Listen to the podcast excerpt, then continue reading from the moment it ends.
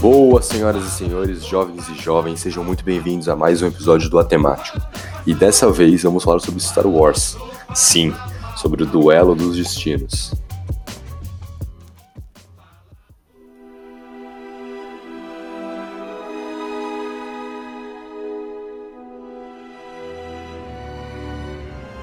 Muitas pessoas que assistiram Ameaça Fantasma não entendem o porquê do Qui-Gon ter morrido e do Kenobi ter sobrevivido, já que Qui-Gon era o mestre e o Kenobi o aprendiz.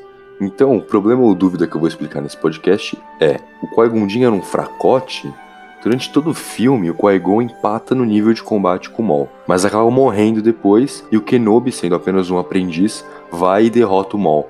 Não faz muito sentido, né? Qui-Gon é um mestre, morre, mas seu aprendiz não. Antes de começar a explicação da minha visão dessa batalha, tenho que deixar claro que existem dois tipos principais de Jedi: o Jedi Consular e o Jedi Guardião. O Jedi Consular tem o sabre de luz verde. Ele tem maior conhecimento e habilidade da força e menor capacidade de luta com o sabre de luz. E o Jedi Guardião usa o sabre de luz azul, que é o oposto do outro, né? Ele tem maior habilidade com o sabre de luz e menor conhecimento da força. Mas essa não é a explicação principal de por que, que o Qui-Gon morre. Não é questão das habilidades do Qui-Gon, porque essa batalha é o duelo do destino. Mas destino de quem, né? Destino do Anakin e da profecia do escolhido. Ele teria que morrer para a profecia acontecer. E é claro, pro plot que o George Lucas também queria pro filme, né?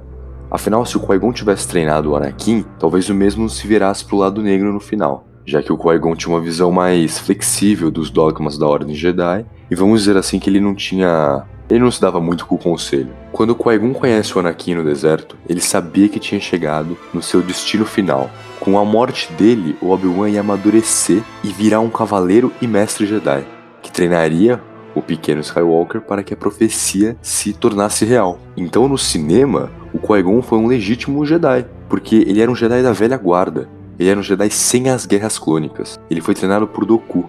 Então ele era aquilo que os Jedi deveriam ser desde o princípio o que estava nos conceitos primários da Ordem Jedi, e não o que a Ordem depois, submersa na arrogância, pregava.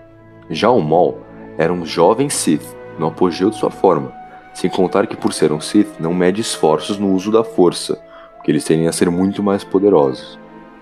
Agora vamos para a luta em si.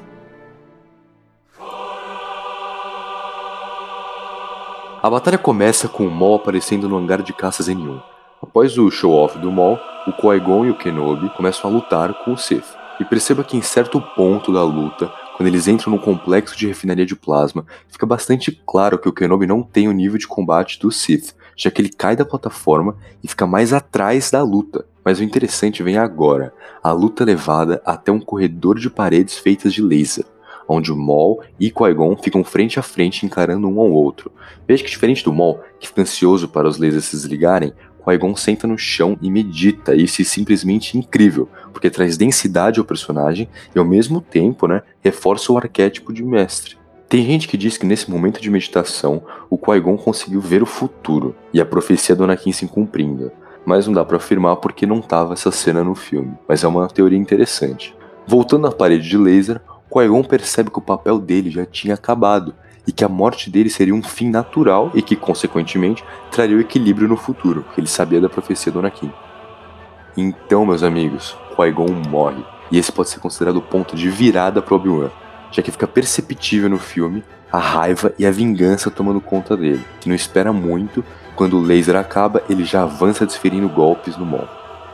Só que como que fica o vilão, o Maul nessa história, né? Pô, o cara já tinha matado o mestre. Ele não ia imaginar que o Padawan daria problema. E foi justamente por isso que ele morreu. Ele foi treinado pelos Sidious, desde criança como aprendiz. Ele nutria um ódio tremendo pela Ordem Jedi. Você pode notar que o Maul é arrogante e quer humilhar os Jedi. Tem toda uma história por trás disso, né? Mas eu não vou contar nesse podcast. Enfim, durante a batalha, Obi-Wan tá indefeso, pendurado no abismo, e o Maul fica brincando, passando o sabre no chão para humilhar. É nesse momento que o Maul demonstra sua fraqueza ele pensa que a luta tá ganha e tá totalmente à vontade com a situação. O Obi-Wan então vê o sabre do Qui-Gon, pula, puxa o sabre com a força e desfere o golpe no Maul, que tá com a guarda totalmente aberta porque não tava esperando nenhum ato do Obi-Wan.